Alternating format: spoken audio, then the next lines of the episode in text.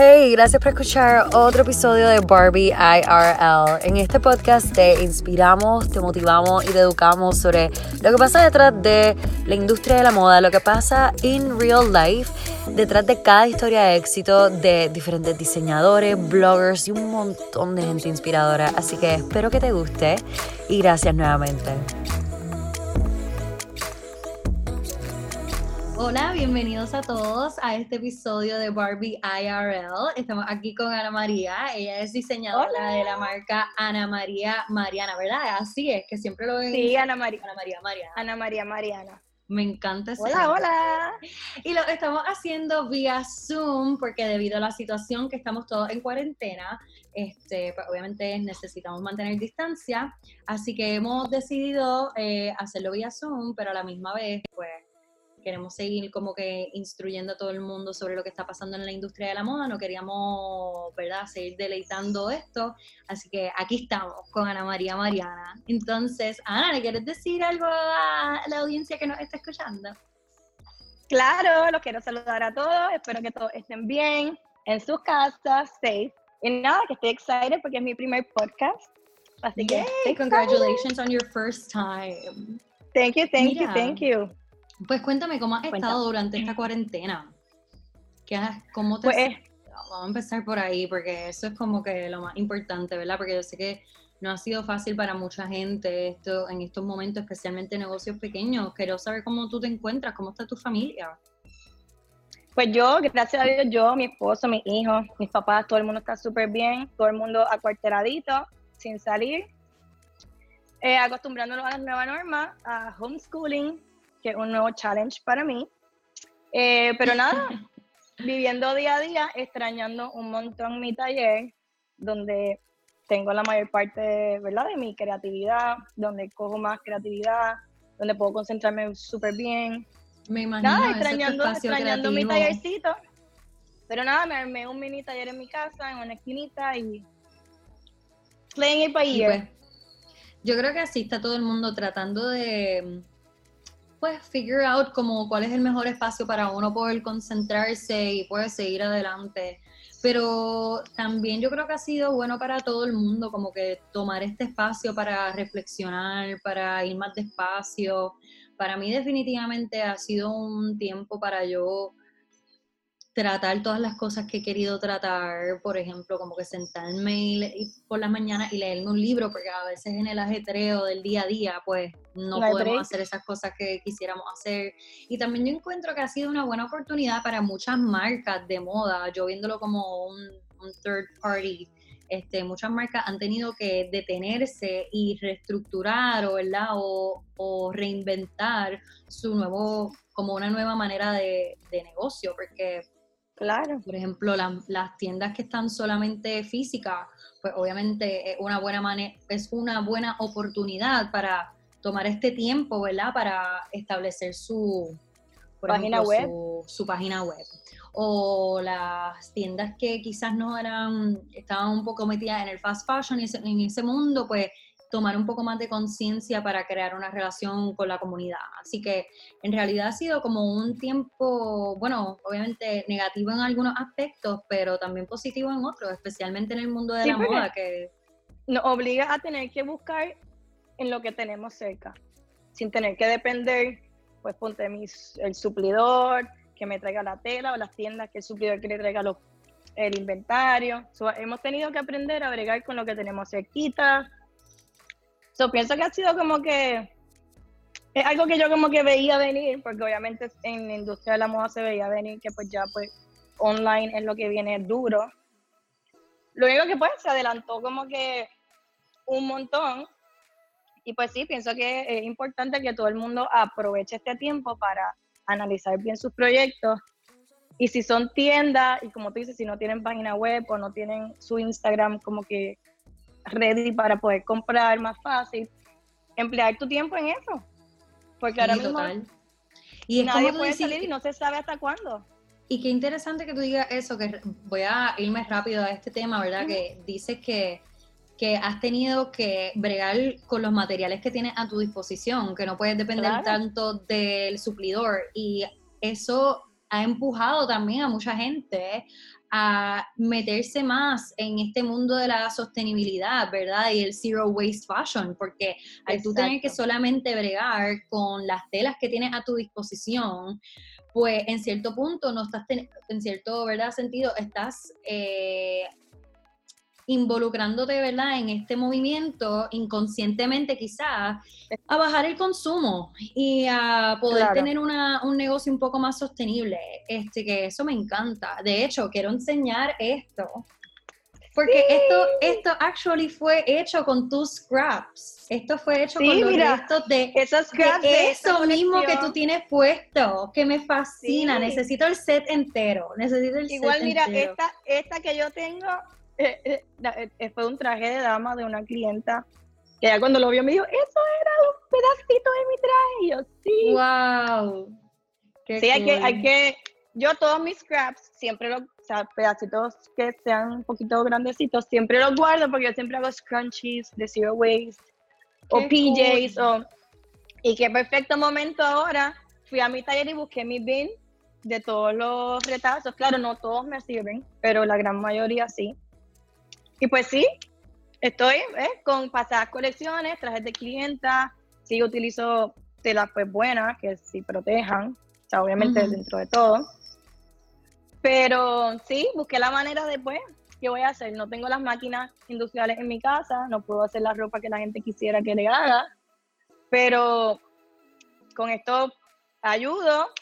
Eh, todo médico y doctor que me escriba siempre le dono que sea una mascarita. Ah, wow, para... bueno saber eso. Sí, porque lo bueno de esto, lo bueno de este material es que primero que todo lo puedes lavar.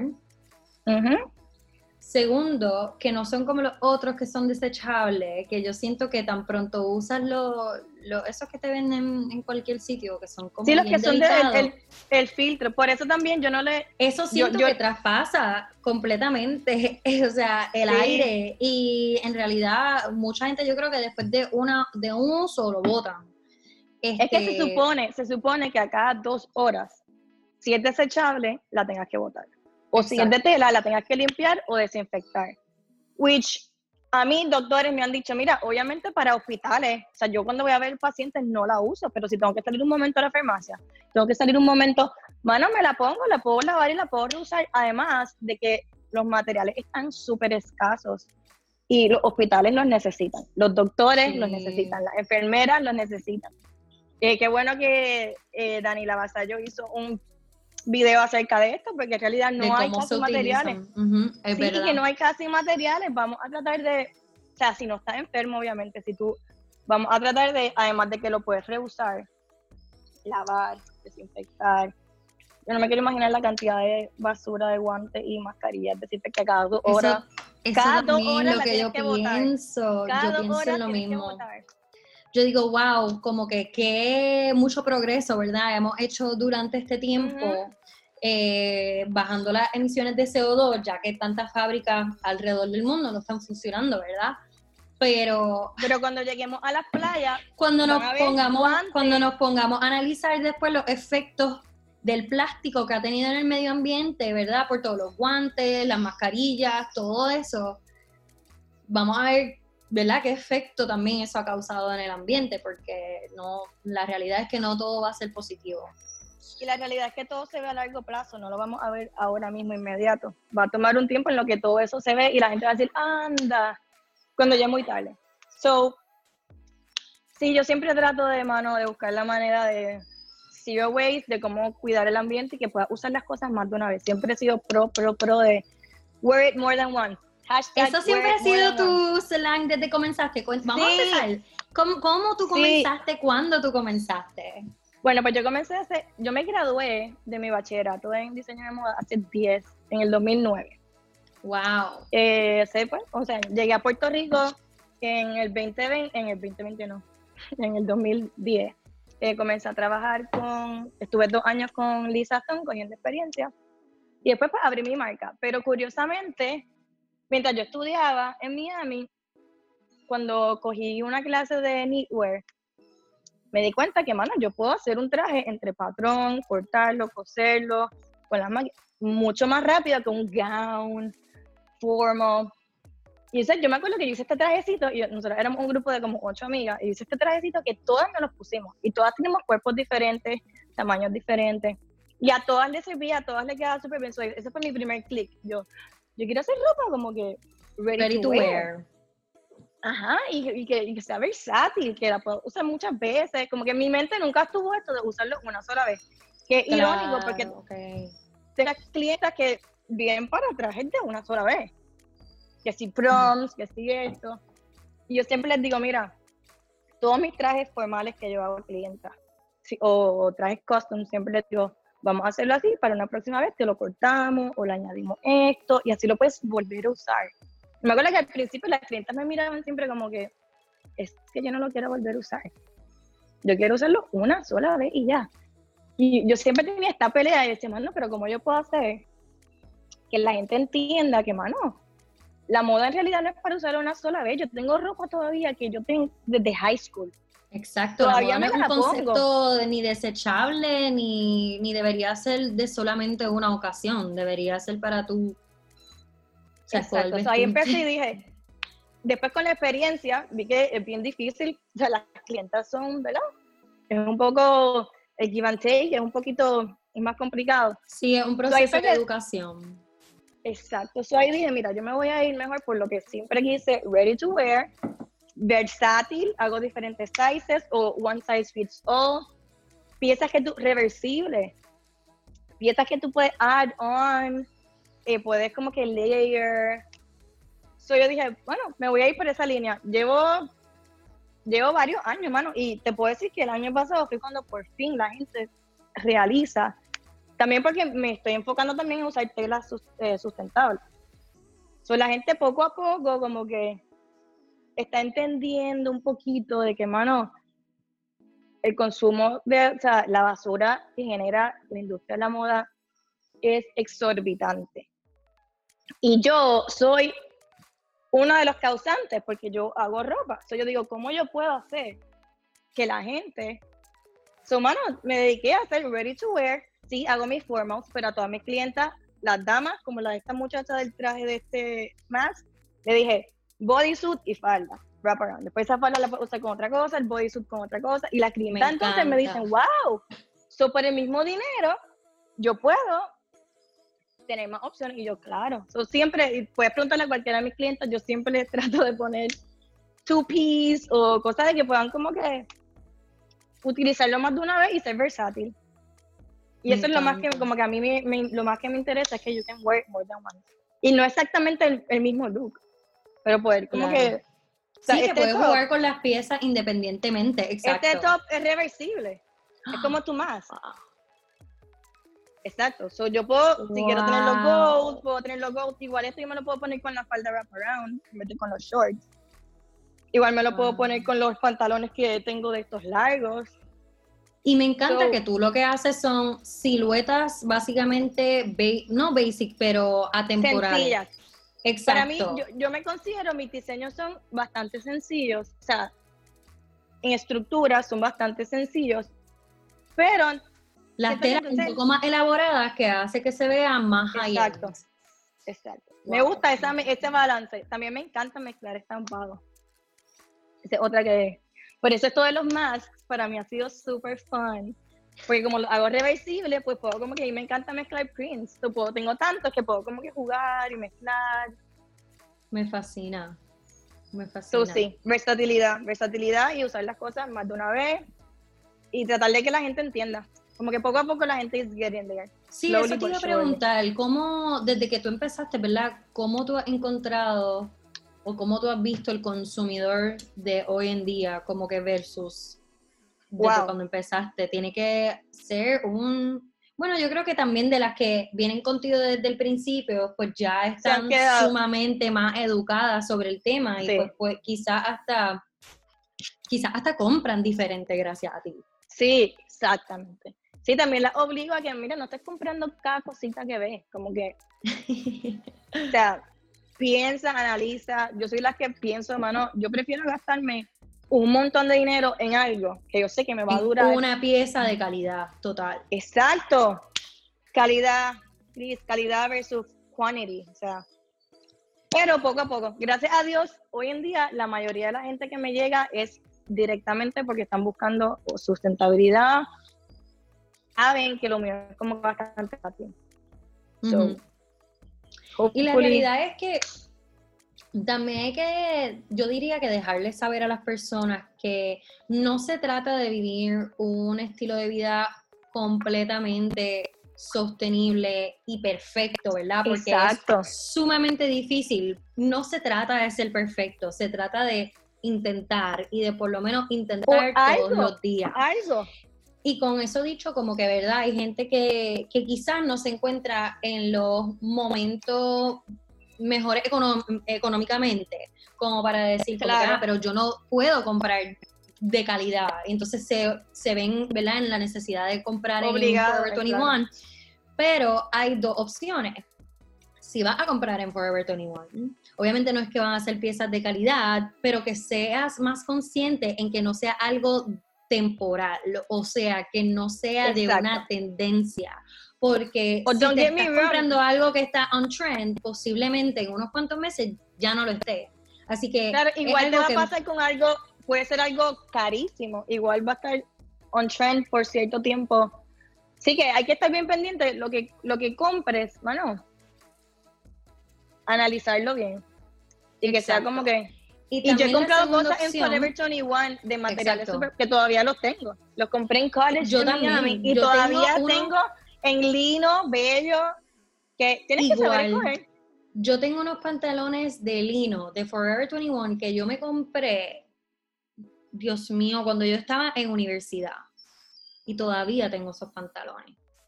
Es que yo creo que también antes producían como que diferente. Mejor, antes producían mejor, pero también es saber comprar. También saber comprar, porque si tú te compras un pantalón que tú entiendas que esto es algo que tú puedes volver a usar, usar, usar, usar siempre, porque es un estilo atemporal, que no importa cuándo te lo pongas, a ver bien. Pues eso es una buena compra, que te lo compraste en Forever 21, está bien. Lo compraste en una cadena este, de fast fashion, está bien, porque es, es los recursos que tienes a la mano ahora mismo pero hiciste una buena compra, una compra bien pensada y eso es lo importante de pertenecer a este movimiento de sostenibilidad, de sostenibilidad. No significa que tú solamente vas a comprar sustainable fashion y que vas a comprar de alta calidad.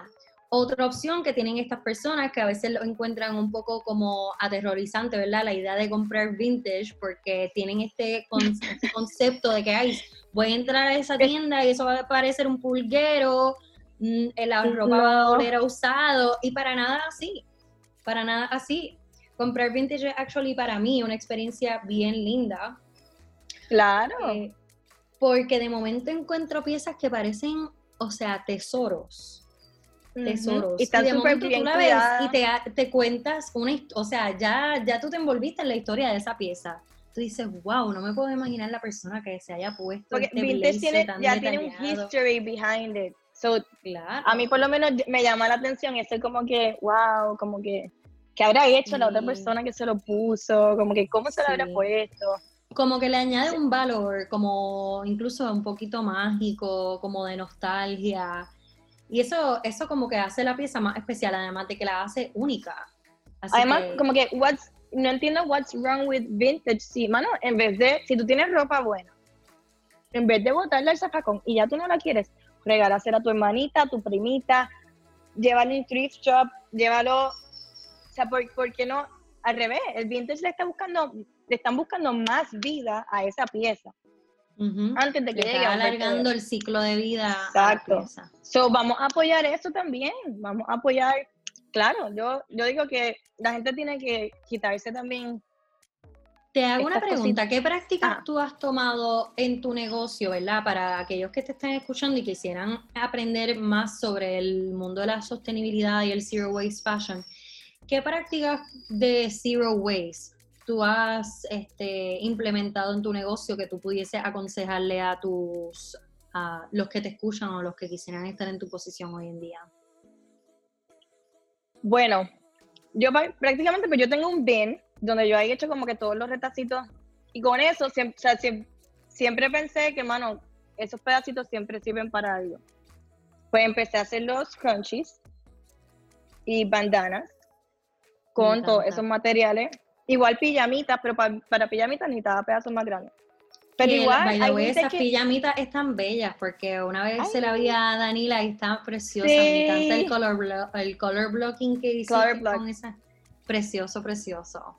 Sí, sí, Eso tú también lo haces con, con, restos de telas que te sobran. Sí, pero esa solamente uso sedas o poliéster que sean como sedas para que sean suavecitas. O sea, no, no, te, no te hago un... claro, obviamente una payama con esa tela pues no va. Pero igual, la gente puede, mira, yo una vez hice collarcitos de perro. O sea, tú puedes, hay tantas cosas que tú puedes hacer. Yo tengo, hay, hay diseñadoras que hacen con tela, hacen joyería y te, llaman y tú le, se las regalas. Me encanta porque inconscientemente te estás convirtiendo no solamente en un fashion brand, sino en un lifestyle brand. sí, sí, Ponte a pensarlo, porque ahora que te escucho, ¿verdad? Que estás diciendo que le provees también hasta la mascota, ¿verdad? Tú piensas en tu chica ideal, en tu musa, en tu target audience, en the, in the person you're designing for. Como que tú le haces ese look.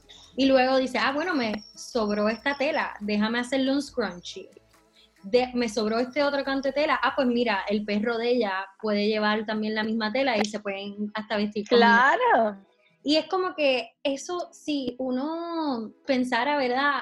Así, en el estilo de vida de la muchacha y no solamente como que en el producto que quieres diseñar, si te limitas a ese pensamiento, pues obviamente ya, hasta ahí llegó tu creatividad, pero si tú murió, exacto. murió ¿verdad? Si tú fuese es como pensar, yo quiero crear el mundo Ana María Mariana.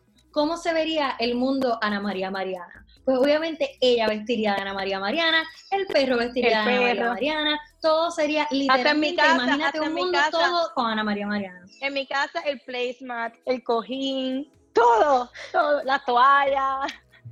Ya tiene un, ya tiene un literal, literalmente tiene un home decor section bajo tu marca. sin darme cuenta, es que yo, yo creo que es que yo, mi mayor obsesión en realidad son las telas. Como que para mí las telas son mi, o nunca las quiero, nunca las quiero cortar, nunca las quiero botar. Cuando a mí se me acaba un rollo, yo lloro. A mí también me, me dicen, pero ¿por qué? Eso quiere decir que es el olo, el y yo sí, pero es que como que no tengo ni un cantito más, como que y yo creo que es, un, ese, ese hoarding de tela que yo digo, hasta los pedacitos más chiquitos, yo digo, esto me sirve para algo, esto yo puedo hacer ahí. So, siempre como que busco la manera de cómo seguir sacándole a, mi basurita, que me he dado cuenta que mi basura también es el, la, comida de otro. So, me doy cuenta que como que eso, eso me da placer, no botar esos pedacitos, o sea, telas al zafacón. Eso a mí me causa un estrés brutal me encanta que diga eso porque se nota que genuinamente te disfrutas el proceso y la vida de la tela, que de eso se debería tratar cuando tú eres una diseñadora, ¿verdad? Como que enamorarte de esa tela y darle una vida a esa tela. Múltiple. para mí las telas no solamente una múltiple. Para mí las telas lo es como que, para mí eso es como que mi vidita. O sea, yo, yo, eh, las pocas veces que he ido a mi taller, a donde voy y empiezo a tocar así, son los rollos de tela, como que... Para mí las telas es como que mi fascinación. Fabrics, fabrics, sí. Entonces sí, trato de maximizar el uso lo más posible. Y que, mano, y que la gente también entienda que, mano, tú ves esta tela aquí, ropa, pero mira, igual puede ser un bandana, una máscara ahora. Y ahora con las máscaras dije, bueno, pues, great. So sí, buscar la manera de mano, zero waste y que la gente entienda que, mano, ¿por qué no seguir sacándole provecho a algo que funciona todavía?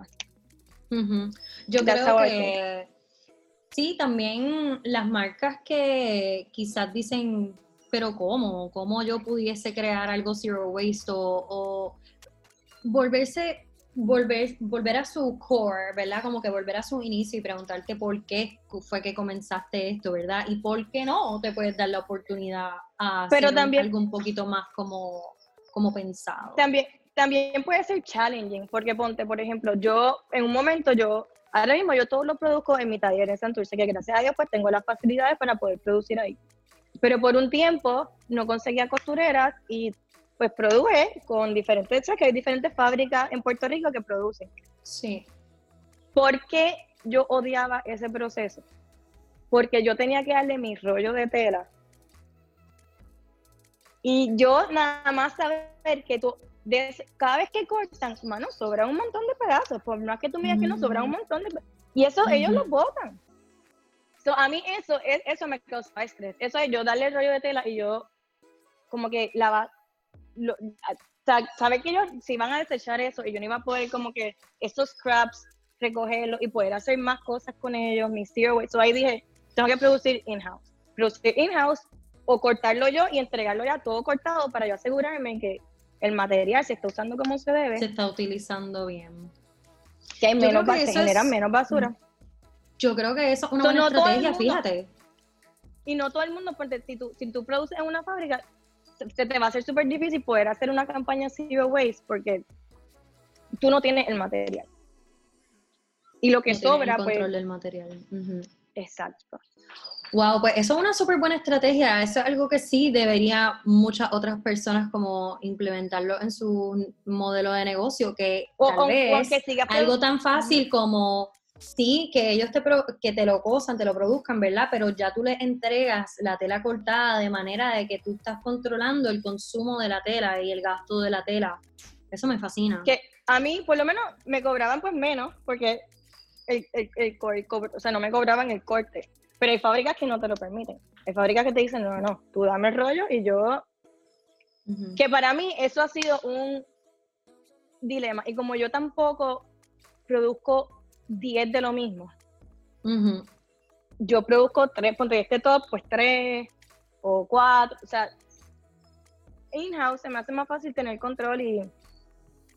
So, no sé, para mí como que tenerlo todo, eh, producir yo mis cosas en mi atelier, tener ese control de las telas, de la producción. Y déjame decirte, eso no tiene, eso hoy en día es un lujo.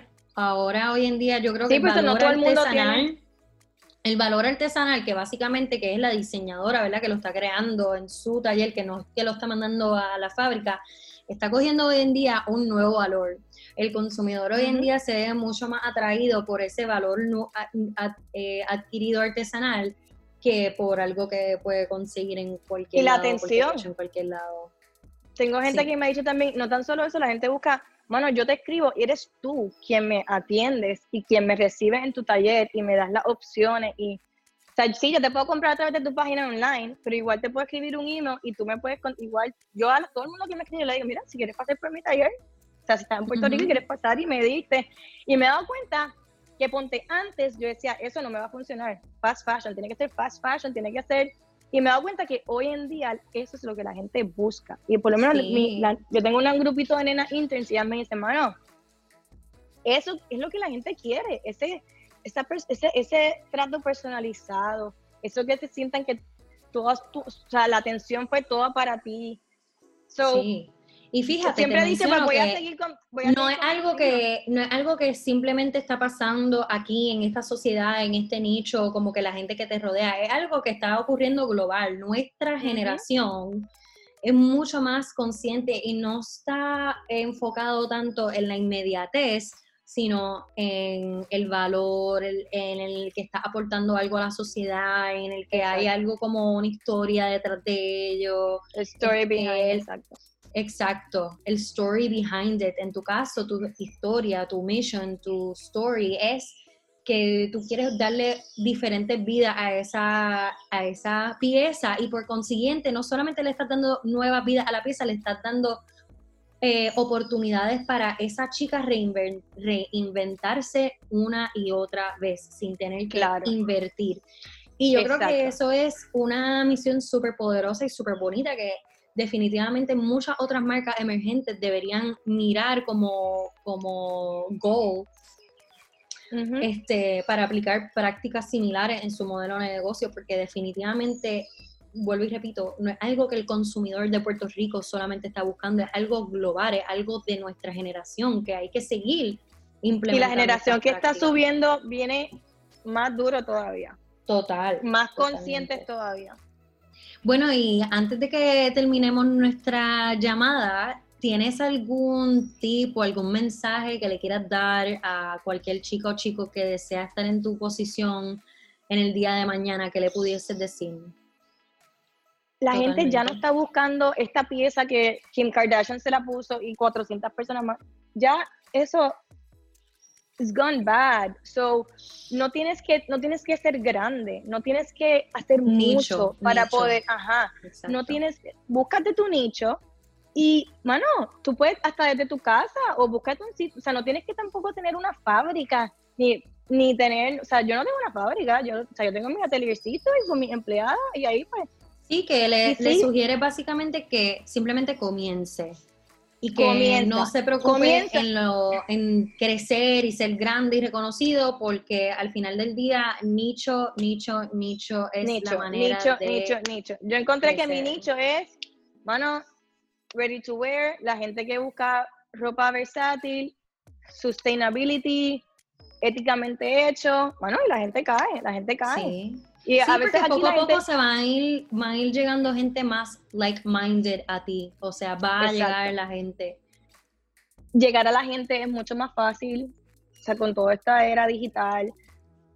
Bueno, y busca tu nicho y comienza. Y no tienes que ser, no, no, tienes que hacer algo súper grande, no tienes que tener súper taller, no tienes que tener una fábrica. O sea, Hoy en día lo que la gente busca es eh, la carterita que esta persona está haciendo con este material que es súper exclusivo, pero hace cinco nada más y la hace de su casa. Bueno, there's nothing wrong with that. Antes la gente pensaba que tenías que tener un establecimiento, tenías que tener para que te cojan en serio.